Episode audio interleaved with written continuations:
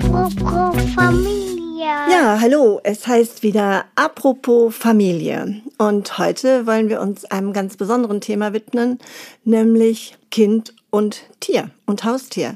Viele von euch haben Katzen, Hunde, Meerschweinchen, Vögel, was weiß ich, alles Mögliche, was da kriecht und fliegt.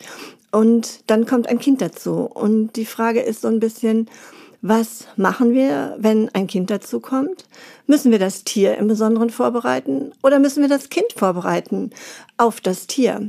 Oder passen Hund und Kind oder Tier und Kind eigentlich wirklich so super zusammen, wie wir immer denken? Es sind Tiere und Kinder ein Traumduo? Mit mir unterhält sich heute Luise. Luise ist Tierärztin und wird sich jetzt gleich mal selber vorstellen. Ich habe Luise hier bei uns im Stillcafé kennengelernt und ähm, fand ganz interessant, was sie mit anderen Müttern sprach und habe mich dann einfach eingeklinkt, Luise, und habe dich quasi überredet, ganz genau. schnell hier mit mir äh, den Podcast aufzunehmen. Herzlich willkommen, schön, dass du da bist. Dankeschön. Ich freue mich auch sehr, dass ich hier sein darf und den Podcast mit aufnehmen darf. Genau, mein Name ist Luise. Ich bin Tierärztin, arbeite in der tierärztlichen Praxis und auch in der tierärztlichen Praxis für Verhaltenstherapie, wo wir relativ viel mit Hunden arbeiten, die dann auch ähm, ja, in Familien leben natürlich.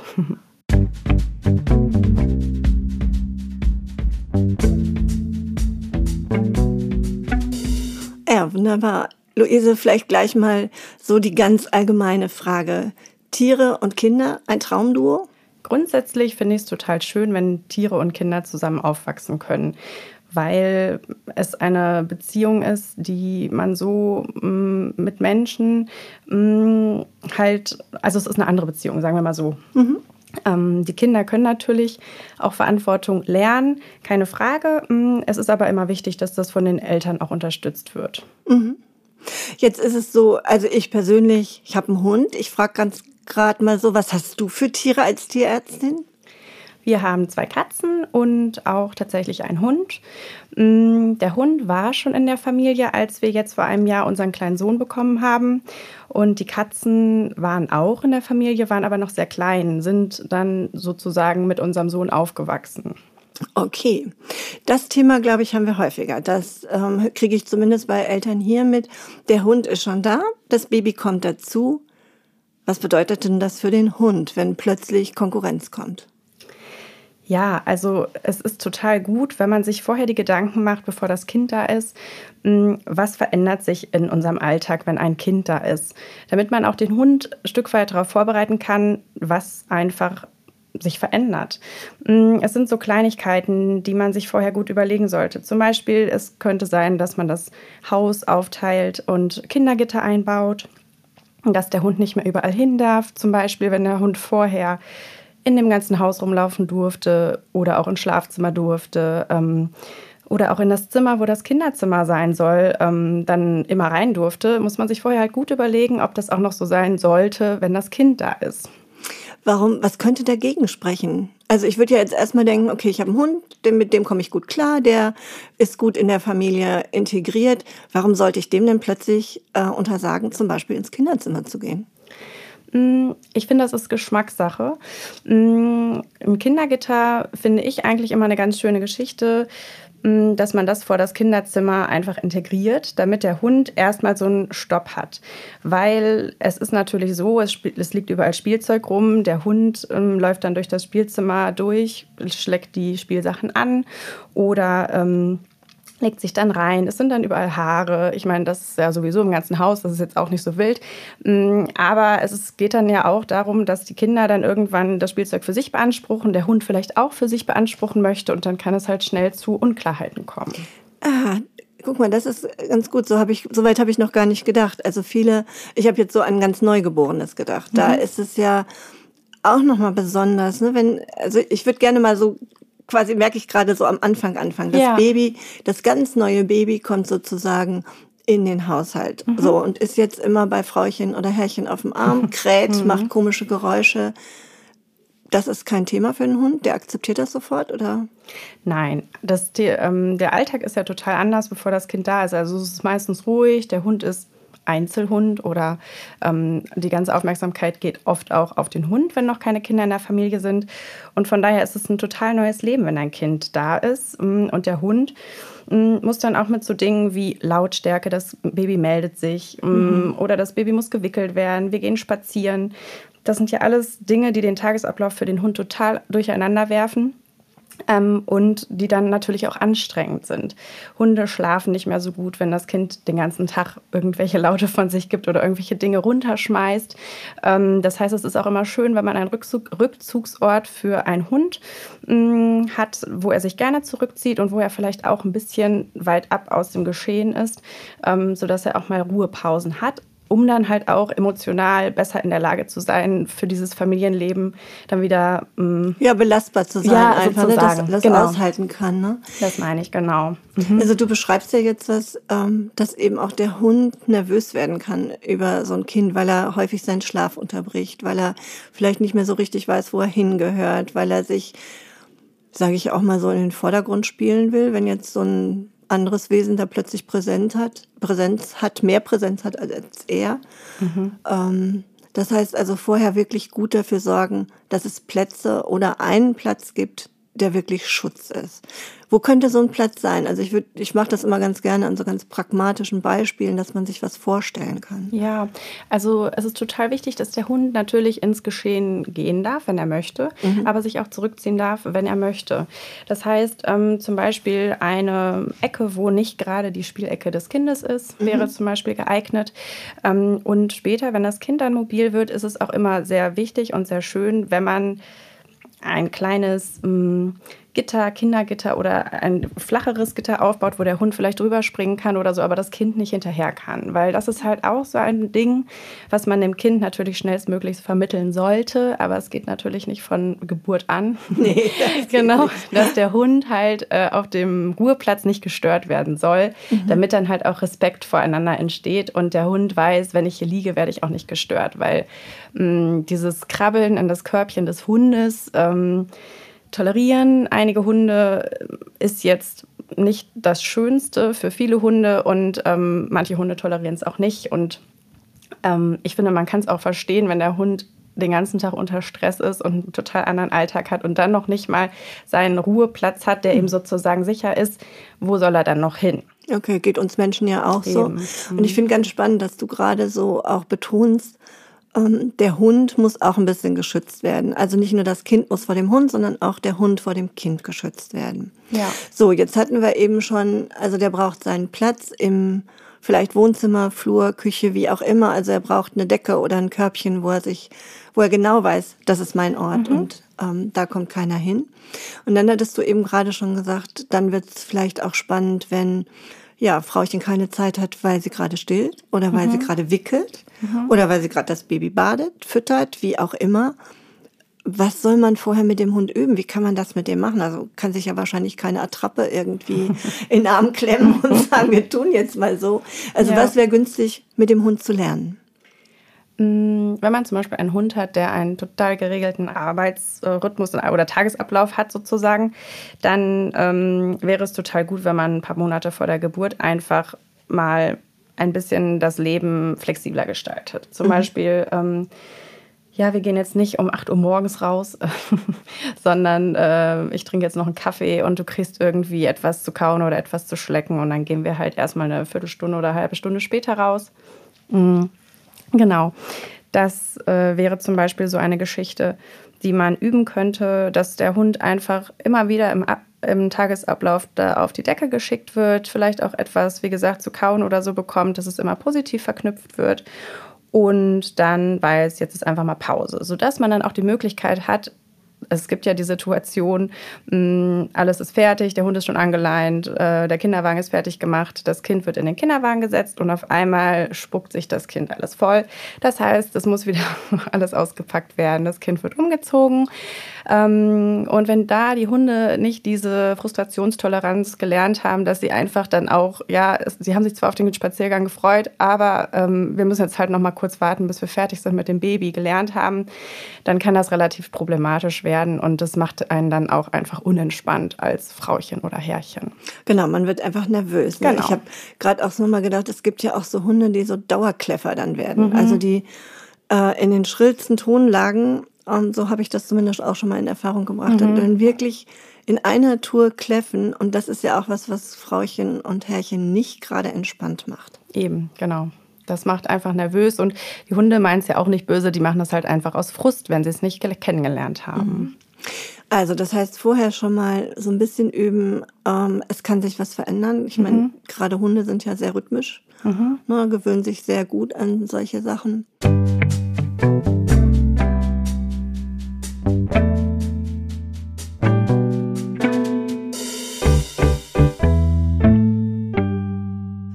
Was würdest du noch empfehlen? Was, auf was sollte man noch achten? Weil zum Beispiel, also was du gerade so sagtest, entschuldige, dass ich Alles gut. noch mal so reingrätsche, so dieser regelmäßige Spaziergang findet ja dann vielleicht manchmal auch nicht statt, ne? Weil pff, die Nacht anstrengend war und ich nicht morgens um sieben Grad Lust habe, noch mal wieder mit dem Hund, sondern lieber ein Mützchen Schlaf noch kriegen will oder oder oder. Genau. Die Spaziergänge fallen dann häufiger kürzer aus. Das ist dann manchmal so. Ähm, damit kommt der Hund auch klar. Es geht nur darum, dass man dann vielleicht sich vornimmt, am Tag, je nach Alter des Hundes, einfach sich mal eine Viertelstunde oder so mit dem Hund so richtig ausgiebig zu beschäftigen, neben den Spaziergängen, zum Beispiel Suchspiele im Garten macht. So ähm, einfache Geschichten, die einfach den Kopf des Hundes ein bisschen auslasten. Und dann ist einfach auch das ähm, Gleichgewicht für den Hund auch wieder ein bisschen mehr da, sodass er auch noch ja, Teil der Familie ist und auch beschäftigt wird und nicht ganz halt hinten überfällt, nur weil das Baby jetzt da ist. Das ist auch nochmal, finde ich, ähm, gut, dass du so darauf hinweist, dass der Hund eben nicht nur gehen muss, spazieren gehen muss, damit er sich absetzen kann, sondern dass es auch wichtig ist, ihn mit dem Kopf zu beschäftigen. Total, ja. Und das ist wirklich schön, wenn man das ab und zu mal zwischendurch macht. Und das geht ja total gut, wenn man nach Hause kommt, das Kind noch im Kinderwagen ist, dass man dann einfach ein paar Futterbröckel im Haus versteckt oder im Garten versteckt oder ein paar Tricks macht. Das ist dann auch total interessant für die Kinder, wenn die das auch dann beobachten können, wenn sie so alt sind. genau, von daher ist das dann so eine Win-Win-Situation. Und es ist, also ich höre ja manchmal auch, also es ist ja kein Zirkushund und dem muss man sowas nicht beibringen. Mhm. Aber ich erlebe zum Beispiel in unserem Hund auch, dass er total viel Spaß daran hat, Genau. ähm, solche Sachen zu machen, wie sich zu drehen auf Kommando oder Pfötchen zu geben oder eben auch ganz wirklich diese Suchspiele, die findet er total super. Genau. Also er freut er sich irre, wenn wir anfangen, Dinge zu verstecken und er darf die dann Genau. suchen. Es kommt immer gut an. Ich gehe mal ein bisschen weiter. Das Kind ist ein bisschen größer und das Kind krabbelt. Und wenn es auf allen vier Pfoten, sage ich jetzt mal, unterwegs ist, im übertragenen Sinne, erkennt der Hund, das ist Mensch oder erkennt der Hund eher, oh, kleinerer in meinem Rudel. Da wollen wir doch mal gucken, wer hier der Stärkere ist oder die Stärkere ist. Also der Hund erkennt auf jeden Fall, dass es kein anderer Hund ist. Okay. ähm, aber er erkennt auch, dass es kein, mh, kein, ich sag mal, Erziehungsberechtigter oder so etwas ist. Keine Respektsperson. ist. Eben, genau. Mm, Und ja, es kommt so ein bisschen auf den Hund drauf an. Manche Hunde sind neugierig, manche Hunde fürchten sich ein bisschen, wenn ein kleines Kind durch die Gegend krabbelt, weil es dann auch noch nicht so koordiniert ist und ähm, ja, einfach sich anders bewegt als erwachsene Menschen. Ähm, da fällt mir auch gerade ein, das kann man auch sehr gut vorbereiten, dass man einfach sich mal mit dem Hund vor einen Kindergarten setzt oder vor einen Spielplatz oder so und den einfach mal beobachten lässt und ähm, eine positive Ausstrahlung ausstrahlt und ähm, einfach, dass er sich mit dem Körperbild von Kindern in unterschiedlichen Altern schon mal auseinandersetzen kann. Das hilft häufig auch schon. Das ist ja auch wieder, äh, also es kommt mir gerade so logisch vor, weil ich mal so eine Hundestaffel, so eine Rettungshundestaffel beobachtet habe und da waren ganz viele Welpen mit dabei und die ähm, Trainer haben damals gesagt, ja, wir nehmen die mit, damit die schon mal gucken können, wie das ist.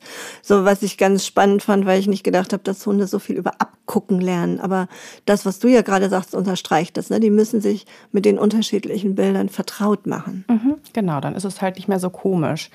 Nichtsdestotrotz ist es natürlich dann sehr komisch, wenn das Kind äh, ganz euphorisch kreischt und auf, das, ähm, auf den Platz des Hundes zukrabbelt oder robbt.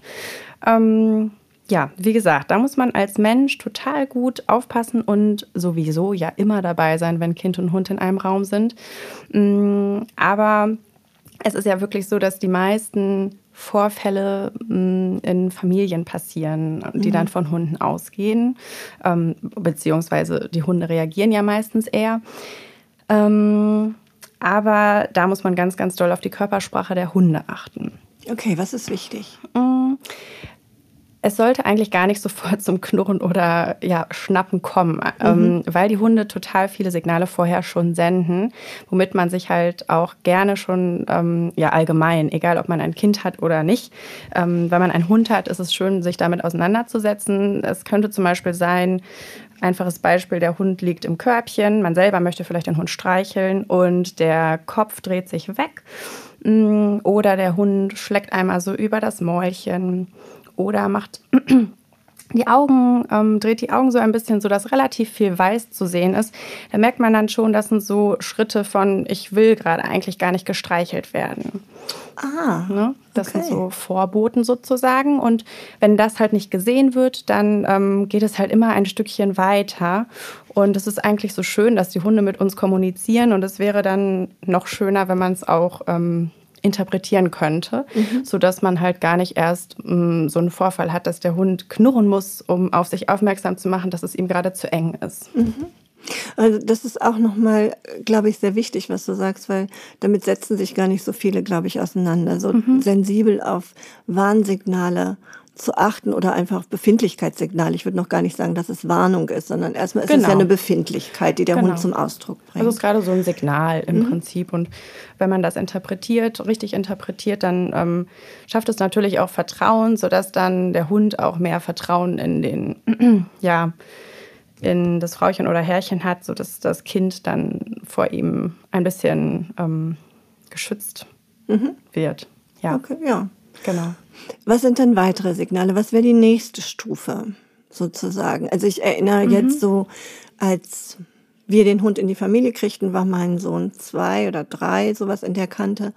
Und der Hund hat immer versucht, ihn zu dominieren. Also mhm. wenn, äh, das war ist so ein kniehoher Hund gewesen und der hat halt immer, wenn mein Sohn auf dem Boden war, ähm, fing der an, mit ihm zu spielen oder mhm. auf eine bestimmte Art und Weise mit ihm zu spielen, wie mhm. er mit mir nie spielt. Also da war das äh, ganz klar, mit mir spielt er andere Spiele, aber wenn mein Sohn da war, dann hat er schon versucht, ne, ihm so auf den Rücken zu springen oder ihn auch irgendwie an der Kleidung festzuhalten oder mhm. so. Also das war ein ganz anderes Spielen mit ihm. Ja, das ist dann auch immer so ein bisschen die Frage, ob es in dem Sinne Spiel ist mhm. oder ob es so in die Kleidung beißen oder zwicken ist dann ja auch so ein bisschen in die Richtung oder könnte in die Richtung gehen des Maßregelns, mm, dass er dann auch so ein bisschen guckt, ja, ich schränke das Kind in der, in der Bewegung ein oder so mhm, etwas. Genau. Ne? Mhm. Genau. Also, wie gesagt, das kann man immer schlecht beurteilen, wenn man die Situation nicht gesehen hat, aber ähm, das ist immer so die Frage, ist es Spiel oder ist es eher so ein Maßregeln. Von daher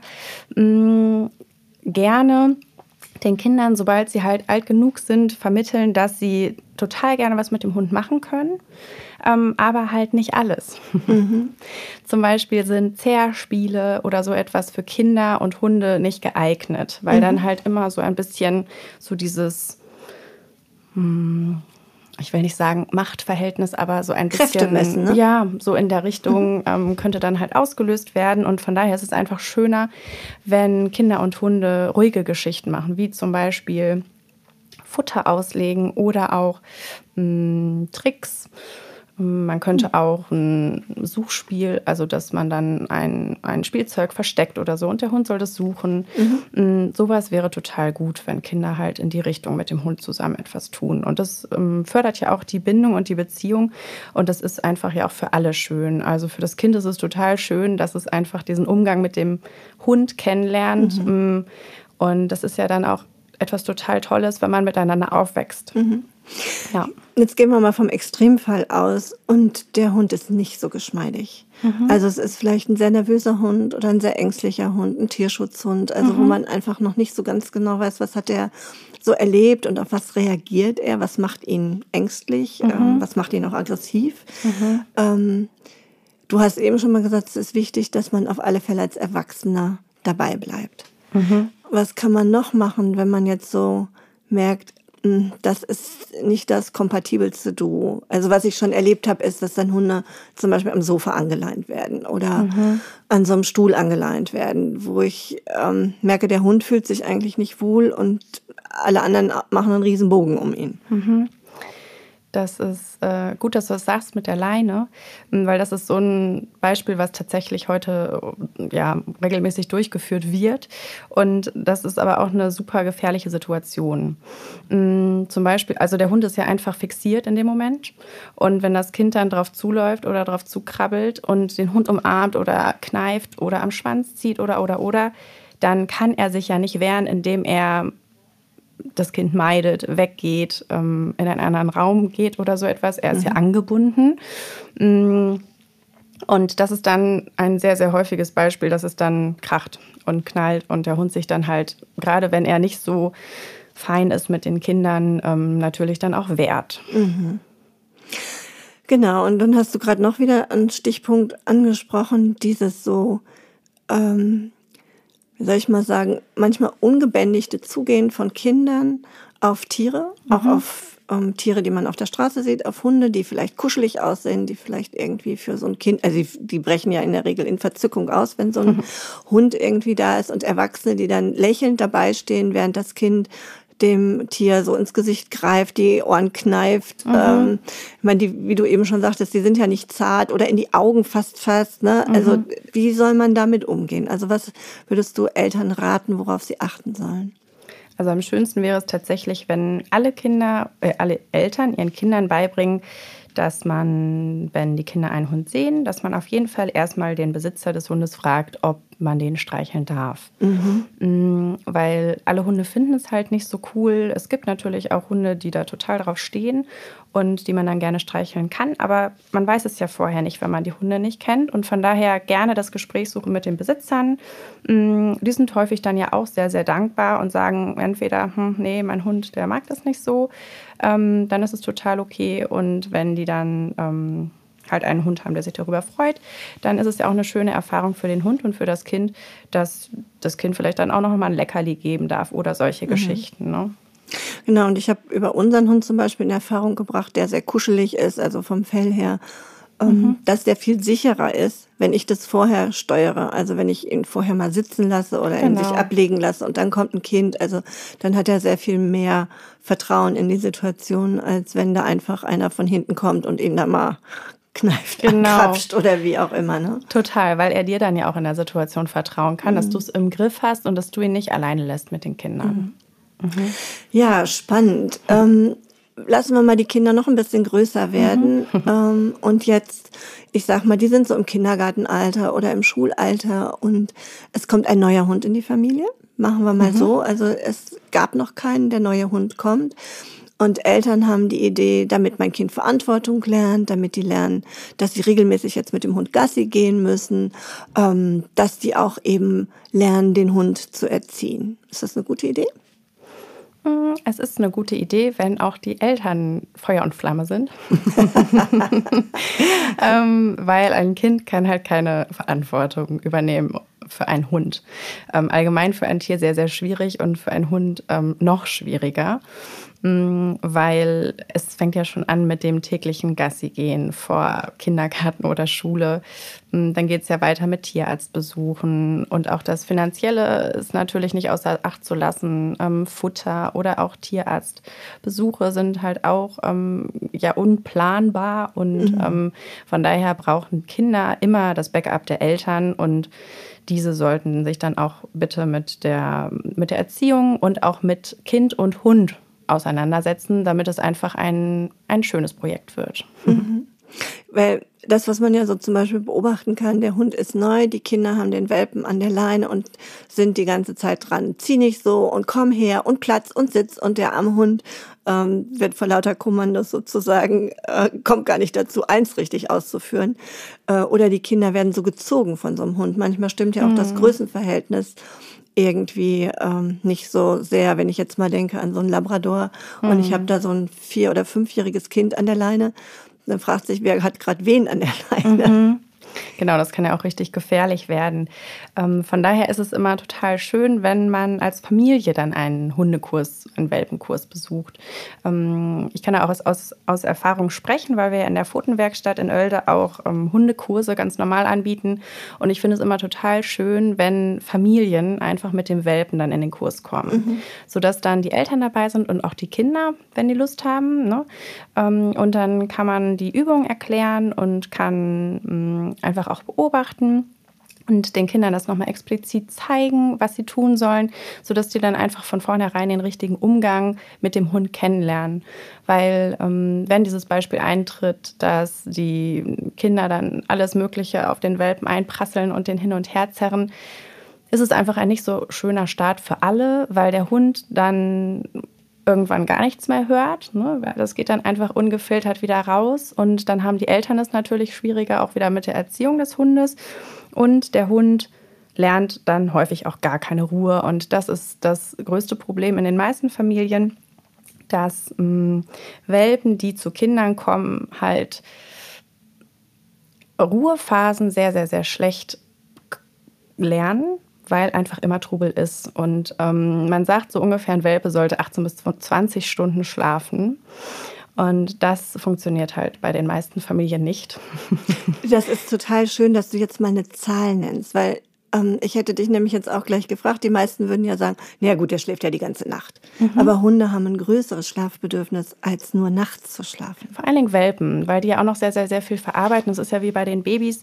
Die schlafen ja auch häufiger über den Tag verteilt, um einfach diese ganzen Eindrücke zu verarbeiten. Und ähm, ein Welpe kann von jetzt auf gleich total aufdrehen. Das muss man denen nicht beibringen.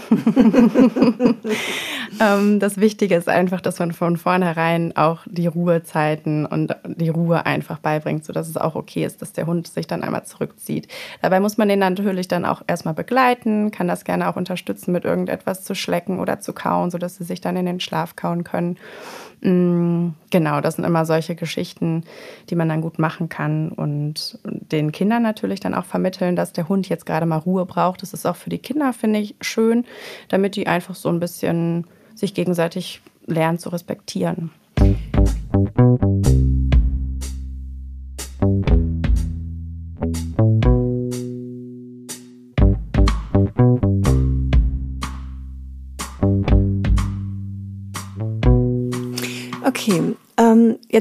Nochmal so dazu, der Hund oder überhaupt das Tier kann ja wirklich ein super Freund für ein Kind sein. In der Regel sind die ja nicht nachtragend. Mhm. Ähm, die sind immer da, die kann man einfach auch in den Arm nehmen und streicheln und kuscheln, wenn es einem nicht so gut geht. Also die sind klasse, wenn man spielt und aufgedreht ist, aber manchmal sind Tiere ja auch wirklich große Tröster und spüren ja, gerade Hunde, finde ich, spüren ja auch immer sehr gut, wenn es dem anderen schlecht geht. Also wenn es dem Menschen schlecht geht, dann legen sie sich ja doch in die Nähe oder mhm. den Kopf mal auf die äh, auf den, aufs Bein, aufs Knie, irgendwie so nach dem Motto, ich spüre das, ich bin da. Also das sind ja wirklich sehr, sehr treue und liebevolle Begleiter.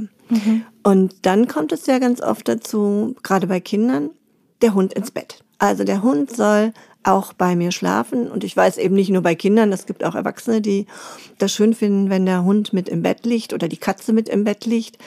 Was ist daraus, sage ich jetzt mal, aus tiermedizinischer Sicht abzuleiten? Mm, erstmal ist es total Geschmackssache, ob ein Hund grundsätzlich im Bett liegt oder nicht. Mm, ich finde, wenn ein Kind in die Familie kommt, ist es immer noch mal so ein bisschen was anderes, weil mm, der Hund hat, wenn ein Kind im Bett ist, nichts im Bett verloren. Mm, es ist einfach gefährlich egal wie lieb der Hund ist, wenn das Kind in der Mitte liegt und sich dann zum Beispiel nachts, wenn die ähm, Eltern oder Besitzer schlafen, dann aufs Kind kuschelt oder schmeißt oder sowas und das keine Luft mehr kriegt, das ist einfach super gefährlich. Mm, von daher gehört halt ähm, der Hund nicht mehr so ins Bett, wie, wie es vielleicht vorher ist, wenn das Kind noch nicht da ist. Mm, dann ist auch immer so die Geschichte, die Hunde bringen Zecken, vielleicht auch manchmal Flöhe mit oder so. Da muss man sich dann ähm, überlegen, es ist vielleicht auch nicht so angenehm, wenn dann irgendwelche Parasiten durchs Bett krabbeln. Grundsätzlich. Für mich wäre das jetzt gerade ein No-Go. Ich habe da eine totale Aversion gegen. Aber okay, es ist ja sehr unterschiedlich, wie du Total. schon sagst. Absolute Geschmackssache. Genau, es ist Geschmackssache. Aber ich finde wirklich, mit dem Kind ist es einfach nur gefährlich, egal wie, der Hund, wie lieb der Hund ist. Mhm. Mm, um das dem Hund aber auch beizubringen, würde ich das auf jeden Fall vor, bevor das Kind in die Familie kommt, dem Hund schon mal beibringen. Weil wenn das so wäre, man kommt nach Hause mit dem Säugling und sagt, so, ab jetzt schläfst du in deinem Körbchen unten in der Diele oder sowas, das versteht der Hund nicht und das verbindet er dann halt auch negativ mit dem Kind. Ah, okay. Von daher gerne vorher schon mm, in Etappen einfach, äh, vielleicht liegt der Hund dann im Körbchen neben dem Bett und dann irgendwann halt aus dem Schlafzimmer, weil wie gesagt, also sicherer ist es auf jeden Fall, wenn man auch ein Kindertürchen oder sowas im Schlafzimmer hat, sodass der Hund nicht unbemerkt halt ins Schlafzimmer oder ins Bett kommen kann mhm. nachts, weil da kriegt man ja halt als Erwachsener auch nichts mit. Mm, das finde ich ist einfach so ein Sicherheitsaspekt auch. Okay, und ein bisschen größere Kinder und Hund im Bett ist dann wieder die Geschmackssache.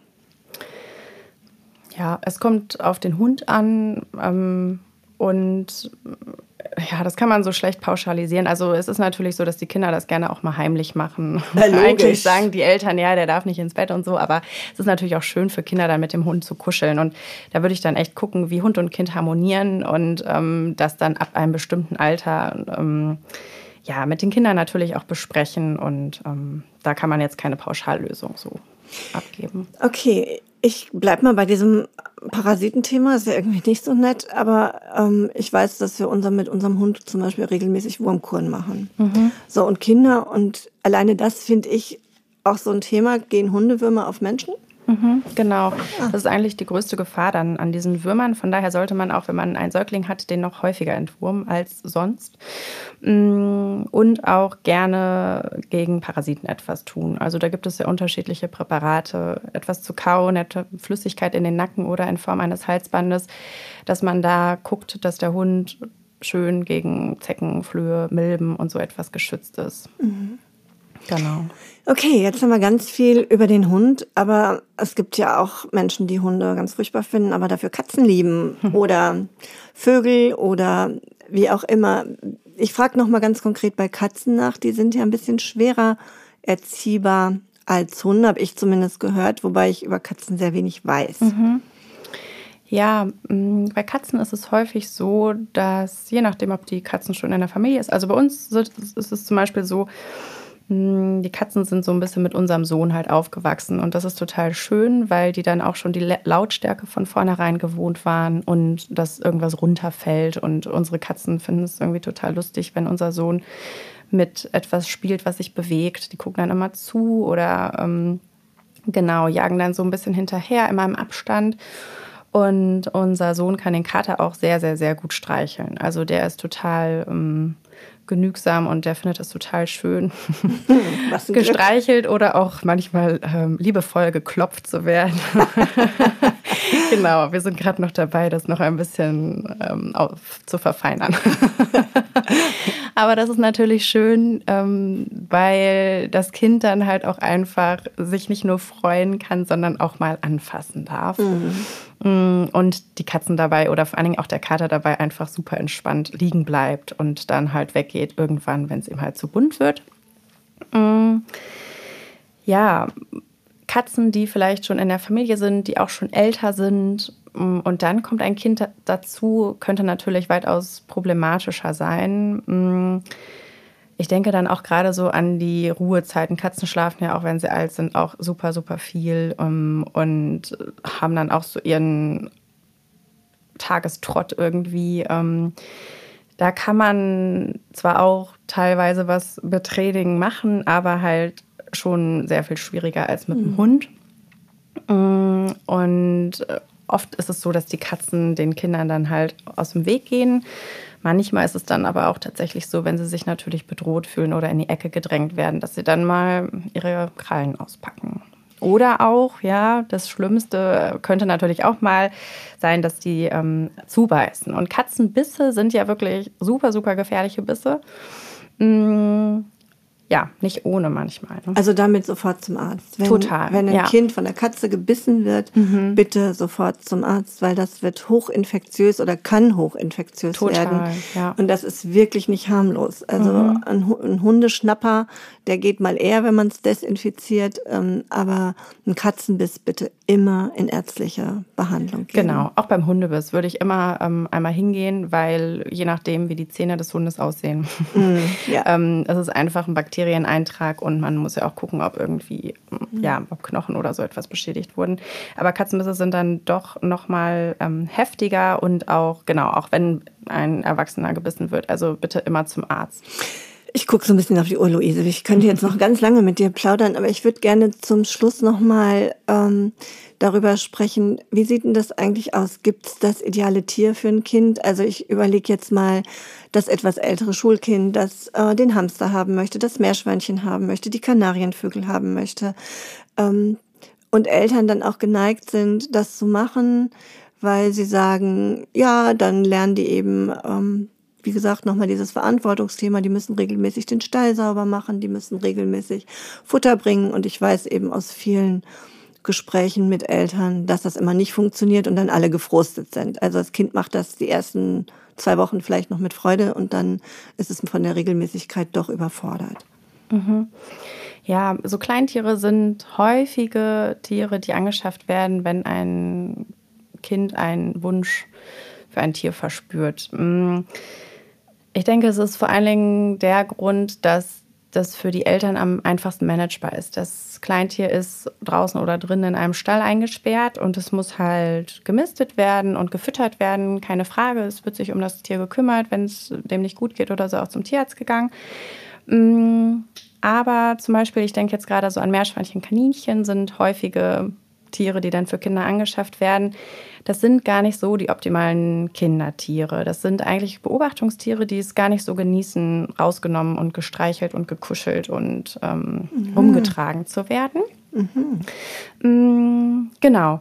Wenn, also oder auch Hamster fällt genau in die gleiche Linie. Mm, Die sind ja auch noch nachtaktiv. Also das ist ja dann noch verquerer sozusagen, weil die dann ja eher nachts aktiv sind und die Kinder nachts natürlich schlafen sollen, vielleicht dann auch durch den Krach geweckt werden und ähm, tagsüber schläft der Hamster und die Kinder nicht. Ähm, genau. Wenn ein Kleintier angeschafft werden soll, dann eignet sich tatsächlich die Ratte noch am besten. Ähm, genau. Die sind noch so ein bisschen am mm, fidelsten und ähm, finden das auch ganz lustig, dann auf dem Körper der Menschen rumzulaufen. Oh, ich merke gerade, wie ich Gänsehaut bekomme. Ja, das, das muss man wirklich mögen. genau. Mm, ansonsten bin ich aber tatsächlich eher so ein Fan tatsächlich von Hund und Katze, weil ähm, die unseren Lebensalltag am meisten teilen. Die sind halt irgendwie immer dabei und man kann dem Kind schon die Kommunikation der Tiere so ein bisschen mitgeben, Rücksichtnahme mitgeben und hat natürlich dann auch schöne Momente, wo dann einfach Kind und Katze oder Hund dann auch mal sch- kuscheln oder solche Geschichten. Mm, Aber wie gesagt, da ist es auf jeden Fall sehr, sehr, sehr wichtig, dass alle in der Familie dann auch begeistert sind. Okay, dann habe ich jetzt zum Schluss noch so zwei Fragen, die mir gerade noch so durch den Kopf schießen. Ähm, Hund an der Leine am Kinderwagen festgebunden, gute Idee. Mm, Kinderwagen ist eigentlich ein gutes Stichwort. Das kann man auch super gut üben, wenn man noch kein Kind hat und schon einen Kinderwagen oder sich einmal einen Kinderwagen leiht. Okay. genau, ähm, darum geht, da geht es einfach darum, dass der Hund lernt, langsam am Kinderwagen zu laufen und nicht einen durch die Gegend zu ziehen, weil das ja auch total gefährlich sein kann, je nachdem, wie groß der Hund dann ist. Am Kinderwagen festbinden ähm, finde ich keine gute Idee, weil es immer sein kann, dass zum Beispiel ein Kaninchen vorbeihuscht oder so etwas und der Hund hinterher möchte und dann, wenn man im richtigen Moment nicht richtig zufasst ähm, und den Kinderwagen stoppen kann, dann kann der Kinderwagen ganz schnell auf dem Boden liegen. Und ich Ja. finde auch da nochmal ganz wichtig ähm, zu gucken, was habe ich für einen Hund. Ne? Wenn ich einen Jagdhund habe, äh, der ist natürlich leichter irritierbar von irgendwas, was vorbeihuscht, als vielleicht ein Hütehund oder wie auch immer. Aber grundsätzlich, dass der angebundene Hund das Kind im Kinderwagen bewacht, das funktioniert nur semi gut.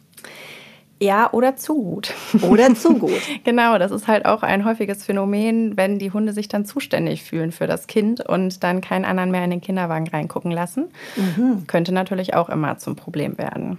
Okay, da haben wir beides. Und ich würde gerade noch mal ein Stichwort aufgreifen von dir, dass du gesagt hast, Hund und Katze teilen am ehesten unseren Alltag. Das heißt, jeder, der sich zusätzlich zum Kind noch ein Tier anschafft, das den Alltag teilt, der muss sich darüber im Klaren sein, dass es auch ein wirkliches Familienmitglied ist. Also mhm. würde ich, ist so mein Anliegen, weil ich denke, dass so auch nochmal bei unserem Hund, es geht einfach nicht dann irgendwann mal zu sagen, na jetzt heute habe ich keine Lust oder jetzt macht es mir gerade keinen Spaß oder mhm. ähm, wie auch immer. Also das ist ein vollständiges Familienmitglied mit sehr eigenen Bedürfnissen, die genauso geachtet werden wollen wie unsere Bedürfnisse. Genau, total. Und ähm, was ich auch häufiger höre, ist, wenn ein Kind dann zur Welt kommt, dass man sich dann relativ gleichzeitig oder kurz vorher einen Welpen anschafft. Mm, das ist auf jeden Fall auch ein großes, großes Projekt, weil der Hund genauso in die, ähm, ja, die ersten Monate einfach alles lernen muss von Stubenreinheit, ähm, alleine bleiben, ganz wichtiges Thema, Ruhe und so weiter, das, was wir auch gerade schon ein bisschen besprochen haben, und dann natürlich auch in die Pubertät kommt. Und dann äh, fällt das sehr, sehr häufig zusammen mit der Trotzphase oder so etwas des Kindes. Und also das ist dann schon ein sehr, sehr großes Projekt. Das sollte man sich gut überlegen und auch dann Unterstützung im Hinterhalt haben.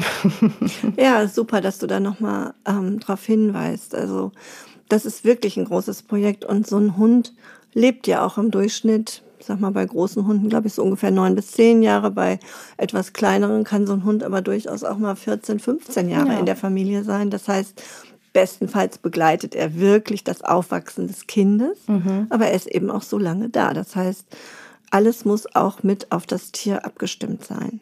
Urlaubsreisen, ähm, längere Ausflüge, wie auch immer. Genau. Ja, super. Vielen herzlichen Dank. Das war jetzt sehr informativ. Ähm, wir haben, glaube ich, eine Menge nochmal an wichtigen Punkten angesprochen.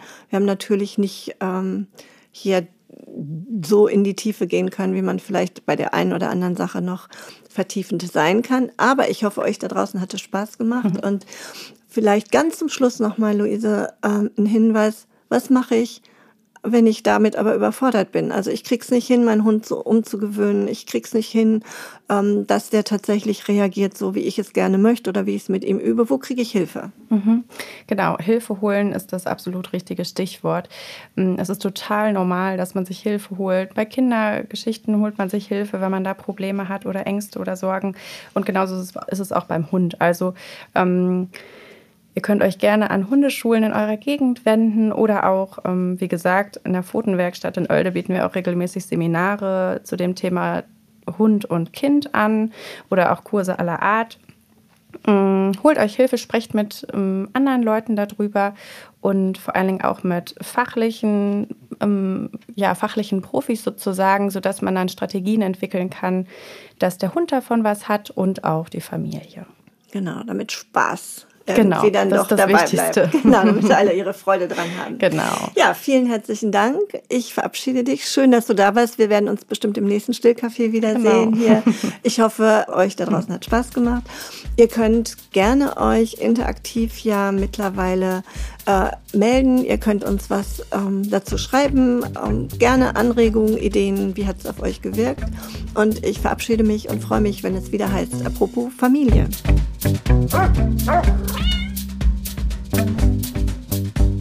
Apropos Familie.